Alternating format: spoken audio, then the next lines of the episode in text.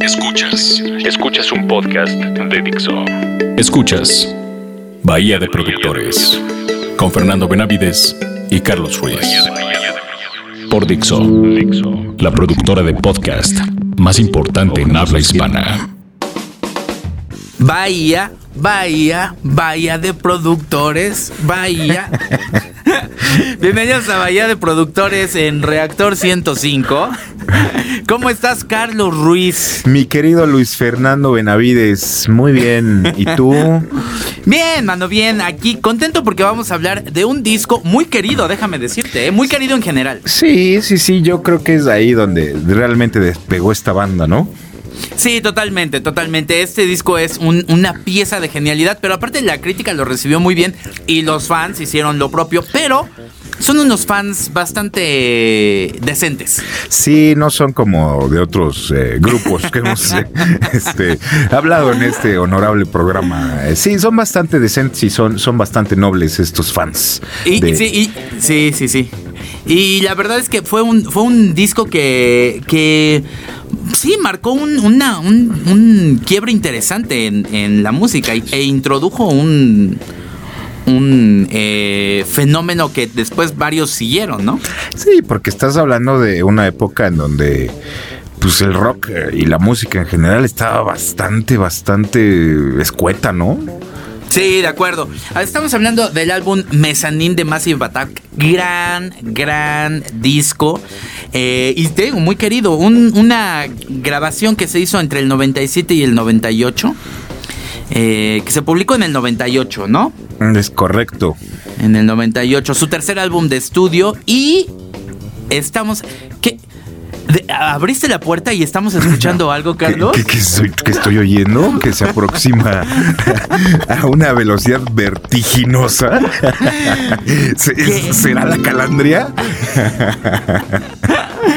La calandria del tiempo que no sabemos si ha pasado la verificación, nos subimos a ella. Creo que le toca el triple, no circula a la calandria, y se contamina demasiado. Con esa velocidad no lo dudo, ¿eh? ese, ese eh, humo que sacan esos cascos de los caballos, a esa velocidad que viene.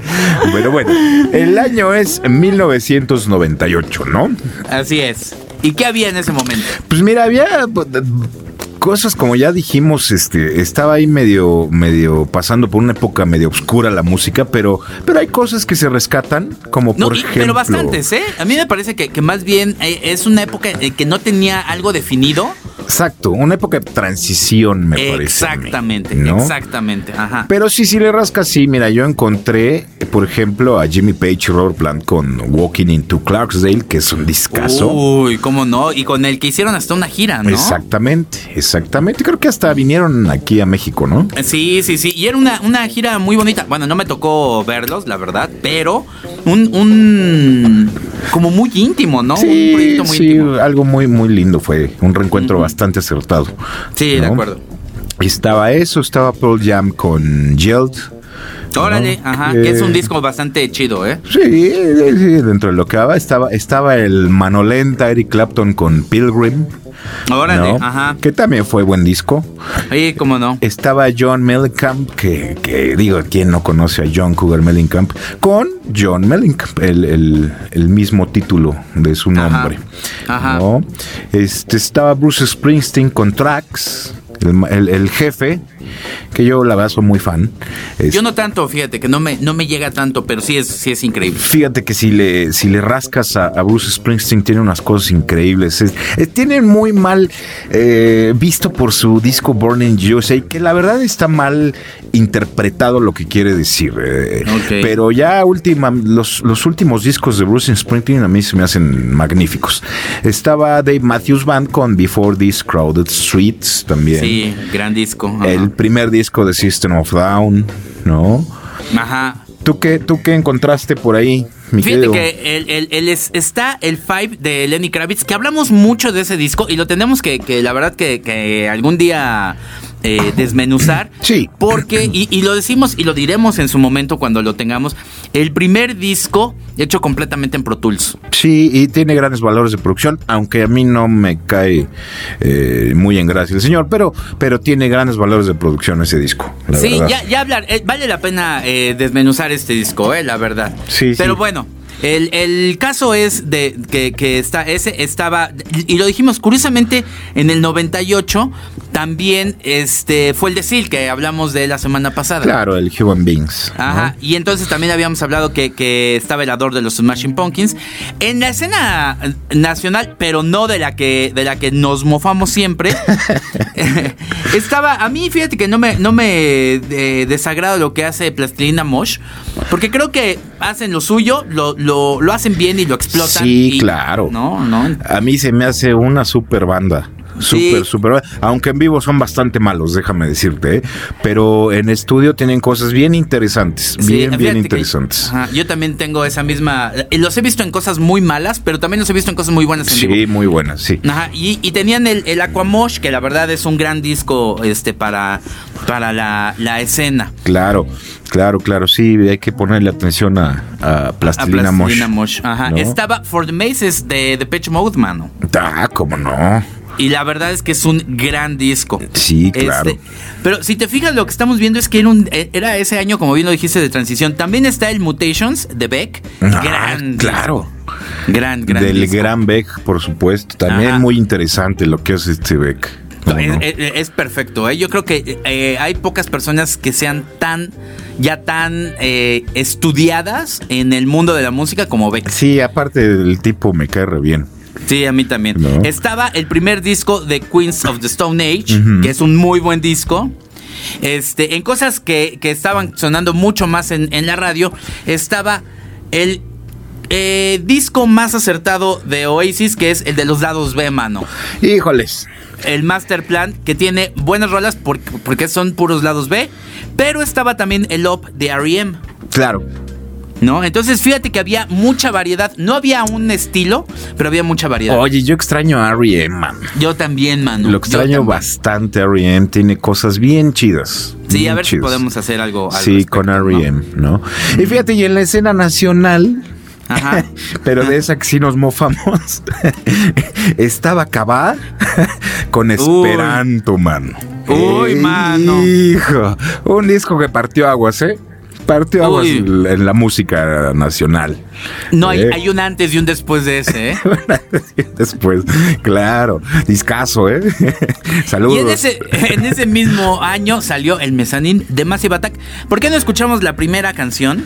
Me parece bien. Em, es, eh, bueno, es un disco que saca cuatro o cinco sencillos, o sea, está, está muy bien. Sí, claro, pues es un disco que vendió cuatro millones de copias y alcanzó en los charts de, Inglaterra, este, alcanzó el número uno.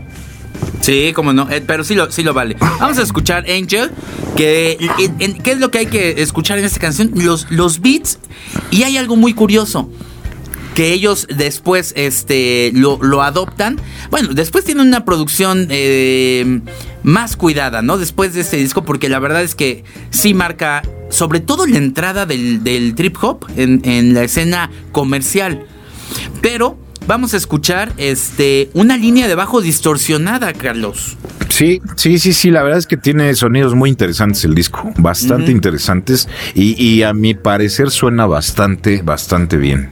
Sí, bastante bien. Pues escuchemos la emballada de productores aquí en Reactor 105. ¿Quieres que hablemos de un disco? Deja tus comentarios en arroba bahía 105.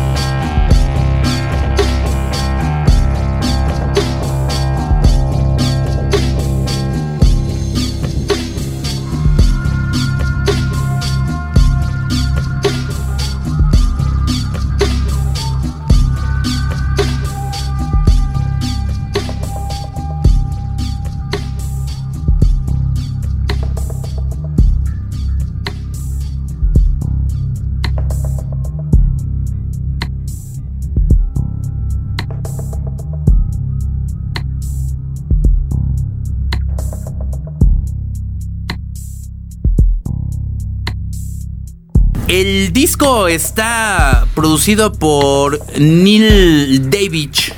Correcto. ¿No? Y curiosamente es un productor que no ha hecho tantas cosas, porque lo que más ha hecho es con Massive Attack, mucho, pero con ellos, ¿no? Sí, y aparte, pues él es músico. Él, él se dedica mucho a hacer, eh, componer scores de, de, películas. La verdad es que como productor no es tan, tan reconocido, pero trabajo con David Bowie, con, trabajo con David Bowie, con. Snoop Dogg, con Elizabeth Fraser, que, que canta justamente varios tracks en este disco de Massive Attack, que era la vocalista de de Cocteau Twins, ¿no? Ah, sí, y de hecho aquí también hay una hay una colaboración que ya la verás más adelante. También trabaja este con con Primal Scream uh -huh.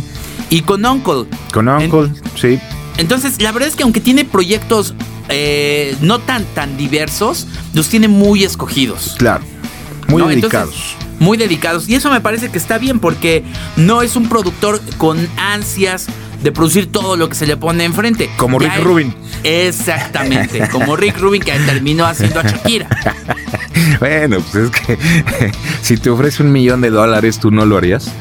Bueno, aquí vemos que a lo mejor a él no, porque después de este disco seguramente le llovieron las ofertas sí. y no las aceptó. Es alguien muy inglés, ¿no? O sea, definitivamente esa es la, la diferencia, ¿no? Muy inglés claro. que prefiere hacer ese tipo de, de trabajos precisos y no irse al, al, pues a lo gringo, ¿no? Así de, bueno, ya, si me ofrecen esto, pues lo hago, ¿no? Sí, claro, claro, claro. Entonces, bueno, la verdad es que utilizar sampleo siempre es algo, es algo bueno y es una forma interesante de hacer música. Claro, pues Moby, Moby lo hizo hasta que se hartó, ¿no? Exactamente, del mismo iba a hablar, pero el Play, que no sé si lo tenemos en nuestro calendario, pero yo creo que es un disco que definitivamente tenemos que hablar porque es un discazo y está lleno de sampleos. Sí, aunque, aunque tiene muchas deficiencias eh, en, en sonido, la verdad.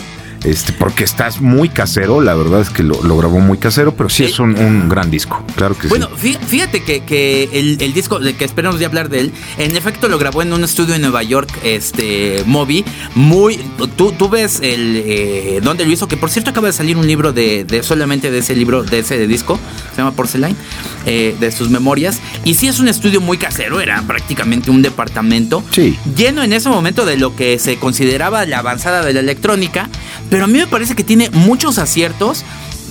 No está grabado en ningún en ninguna cosa grande, pero pero los ejercicios que hizo sí revolucionaron mucho la, sí, cómo no. la, la, la música. ¿eh? Sí, ya después de, de, eso hizo muy pocas cosas, ¿no? Ahí fue su... Yo creo que ya no hizo nada comparado con eso. No, eso nada. Aunque lo intentó, pero no le salió. Sí, de acuerdo. ¿no? Bueno, el, el, caso de, de esto eh, es que eh, el, el, el, Massive Attack eh, utiliza muchos amplios, pero eh, después de, de, eso hay una canción que finalmente se convirtió eterna y es Teardrop. Sí, cómo no. Ahí sí tiene la colaboración con Elizabeth Fraser claro. de Coto Twins, ¿no? Claro, sí, ella es la que ella es la que lo canta. Este, también ella ella eh, hizo cosas con eh, This Mortal Coil y con varias también este en, en, soundtracks de películas. O sea, es una chava bastante movida y la verdad es que su voz es bien bonita, bien, bien sí, bonita. Esta canción raya en la perfección, ¿eh? Sí, pues a lo mejor ustedes lo ubican porque fue el tema de House, de la serie esta del Doctor House. ¿no? Uy, no, pero aparte ha salido en un montón sí, de cosas. en un ¿no? chorro, en un... está muy sobada, la sí. verdad, pero es una gran canción, ¿cómo no? Sí, sí, sí. Y, y, y siempre trae. ¿Sabes qué? La cadencia de esta canción es increíble, pero la claridad de la voz es una canción, lo que podríamos denominar una canción fina, y hay, y hay que seguirla, aunque la hemos escuchado muchas veces, siempre hay que volver a, a, a las cosas buenas. Sí, fíjate, como siempre les decimos, que, que hay que quitarse esos estereotipos y de que eh, ya se sobó mucho una canción y ya se radió mucho y ya la oíste hasta, hasta en el comercial de las tortillas, pero este, hay que quitarse eso, eso ya después de que pase un tiempo y la uno la vuelve a disfrutar otra vez, ¿no? Como, como es, como debe ser. ¿no? Y una mezcla no tan abierta, ¿eh? Déjame decirte que está balanceada, pero creo que lo importante es el, el armado de la canción. Sí. Que, que nunca se hace complicado, ¿eh? La mantienen muy, No, muy la mantienen muy básica, muy muy básica con el con el mismo mood siempre, pero pero sí tiene esa onda, esa onda, no sé si decirle nostálgica o Hipnótica, ¿no? Sí, sí, sí, muy muy muy disfrutable la canción, la verdad. Pues escuchémosla aquí en Bahía de Productores. Busca a los productores en Twitter. Arroba Bahía 105.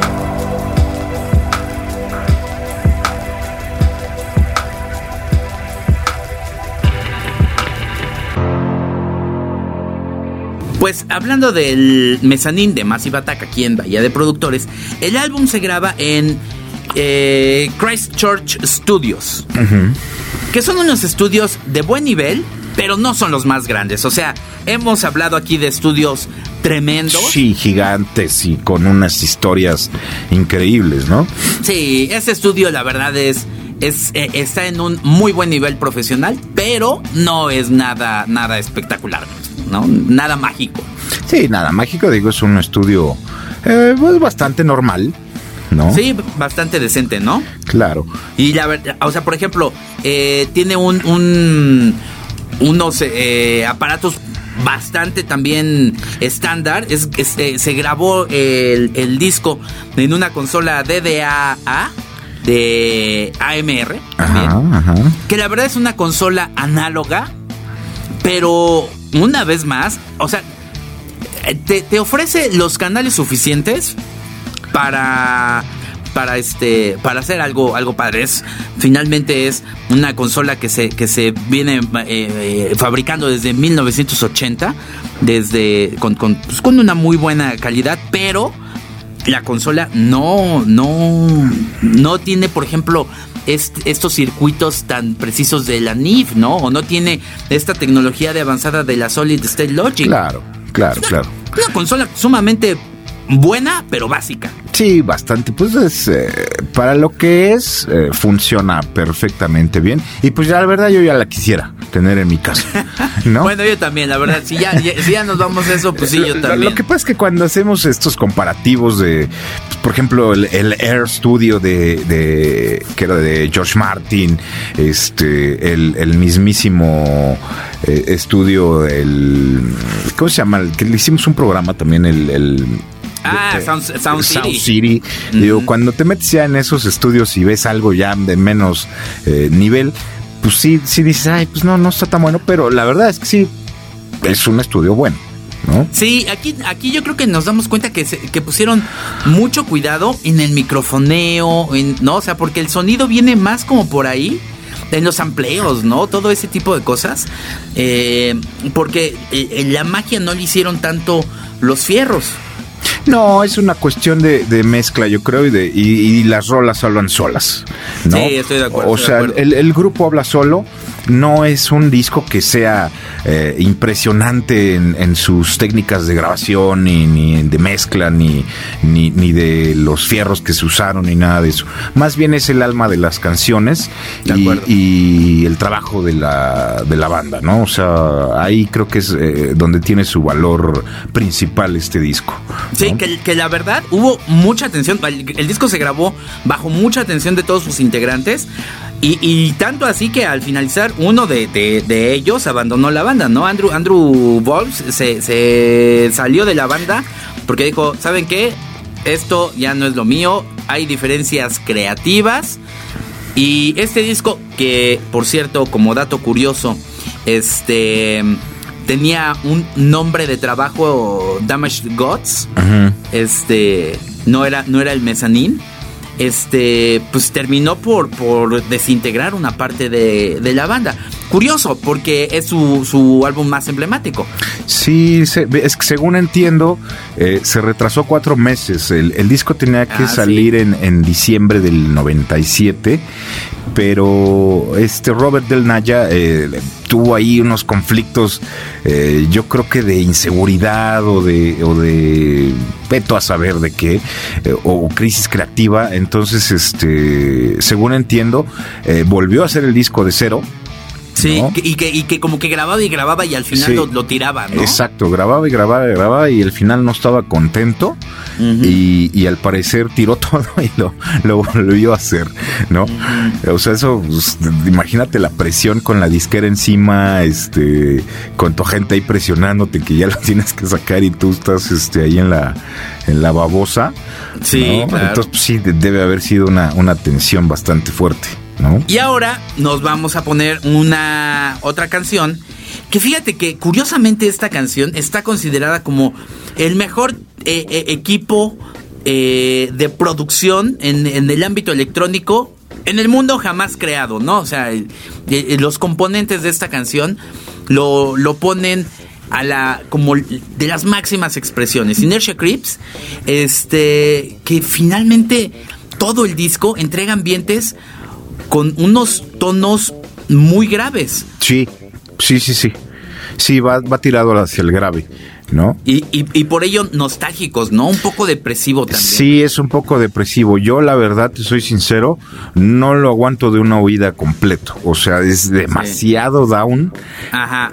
Y, sí, sí me, sí me deprime un poco, pero, pero sí disfruto, las canciones aisladas las disfruto bastante. Sí, aunque es un poquito más este acercado al rock que los discos anteriores, ¿no? Porque los discos anteriores tienen más amplios, más soul, más blues inclusive, ¿no? Sí, este, este, va más tirado para allá y al jazzy también, ¿no? Al jazzy, exactamente. Sí, sí, claro. Claro, claro. Sí, sí, de acuerdo. Bueno, pues escuchemos este Inertia Creeps y regresamos pues ya para despedir el programa y ver las conclusiones de El Gran Mezanín. Muy bien. ¿Quieres que hablemos de un disco? Deja tus comentarios en arroba bahía 105.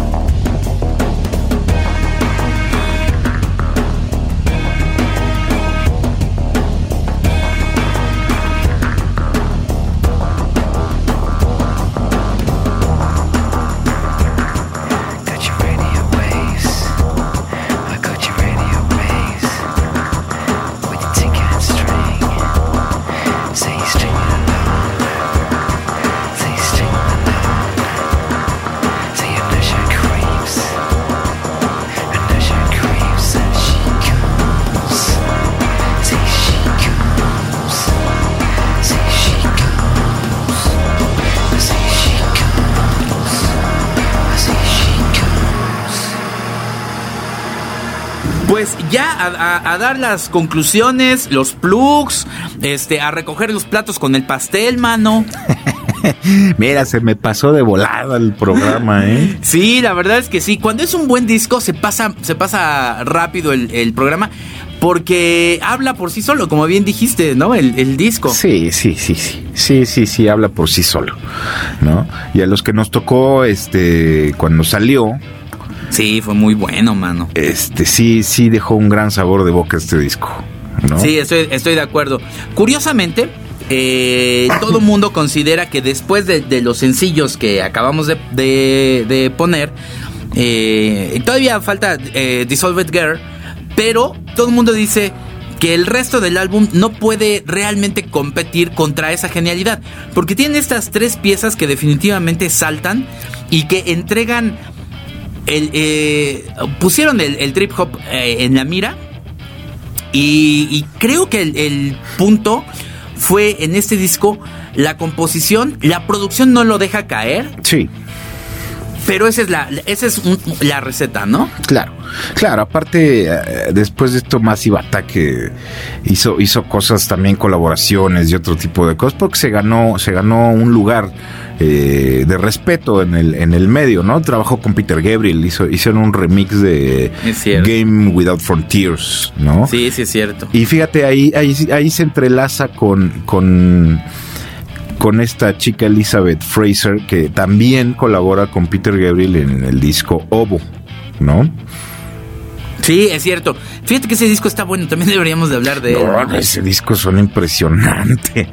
Y, y, lo que decíamos, ¿no? Si ese disco hubiera sido el disco que Pierre Gabriel hubiera sacado en ese tiempo, hubiera revolucionado todo. Sí, sí, sí, nada más que le dio ahí ese giro que, que fue el show del, del milenio, que pues, fue su experimento ese fallido eh, de la transmisión del show este por internet, que creo que nadie lo vio.